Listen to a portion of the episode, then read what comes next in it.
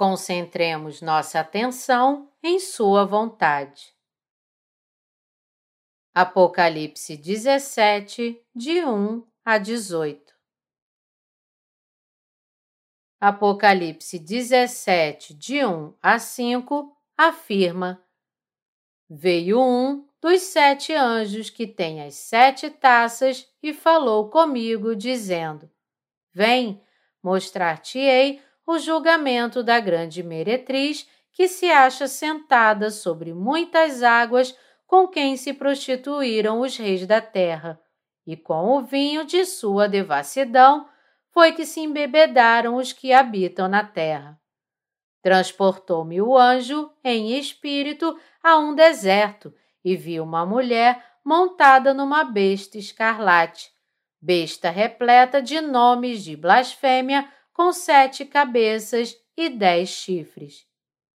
Achava-se a mulher vestida de púrpura e de escarlata, adornada de ouro, de pedras preciosas e de pérolas, tendo na mão um cálice de ouro transbordante de abominações e com as imundícias da sua prostituição. Na sua fronte achava-se escrito um nome, um mistério.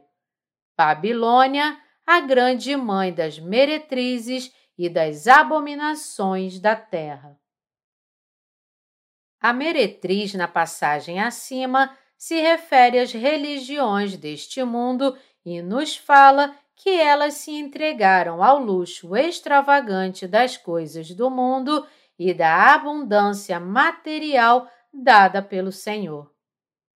Elas se adornaram com todo tipo de luxo, com colares de ouro e brincos de diamantes, e colocaram todo tipo de perfume. A passagem nos fala que em sua mão há um cálice de ouro transbordante de abominações e com as imundícias da sua prostituição. Isso é o que Deus mostrou a João. O que esta passagem nos diz é que Satanás trama nas almas das pessoas e procura fazê-las render-se a ele, fazendo-as embriagar-se com as coisas do mundo.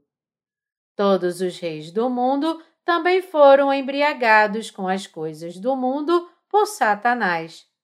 Como tal, todos nesta terra estão embriagados com o vinho da devassidão do mundo. Satanás alcança seus objetivos quando as pessoas se tornam embriagadas com as influências deste mundo, seus prazeres e sua ganância material. A verdade é que seu objetivo é evitar que as pessoas olhem para Deus. Para isso, Satanás faz com que suas almas fiquem embriagadas com as coisas materiais deste mundo. Devemos compreender esta verdade.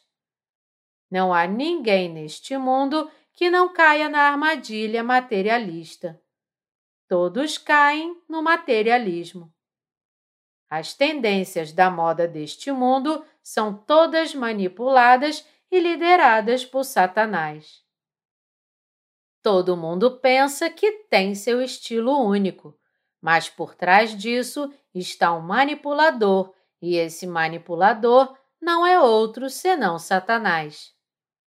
É por isso que não devemos viver encharcados de materialismo, mas, ao invés, viver absorvendo de Sua palavra e fazendo as obras de Deus.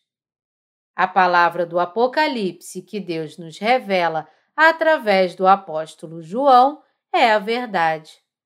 O que então Deus está querendo nos dizer com esta palavra?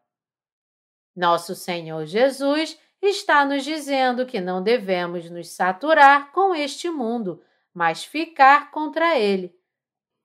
Ele está nos dizendo, os santos, em outras palavras, para pensar e crer em Deus com nossos corações.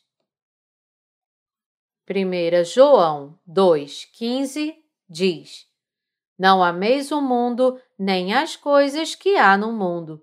Se alguém amar o mundo, o amor do Pai não está nele. Quando nossos corações amam as coisas materiais do mundo, Deus não pode habitar em nossos corações. Mas quando nossos corações jogam fora as coisas do mundo, Deus então habita em nossos corações. Não devemos viver nossas vidas saturadas nas coisas materiais do mundo. Somente quando contemplamos a palavra de nosso Senhor Jesus e seus propósitos podemos ser guiados por sua orientação. Podemos mudar de ideia a qualquer momento. Quando as coisas do mundo tentam entrar em nossos corações, devemos sempre rejeitá-las. Podemos então expulsar todas as coisas imundas do mundo de nossos corações, e nossos corações logo se dissolvem no próprio coração do Senhor Jesus. O que nosso Senhor Jesus quer de nós? E o que ele nos diz para fazer? Para ter certeza de que tais pensamentos piedosos brotem em nossos corações, devemos apagar as coisas mundanas de nossos corações.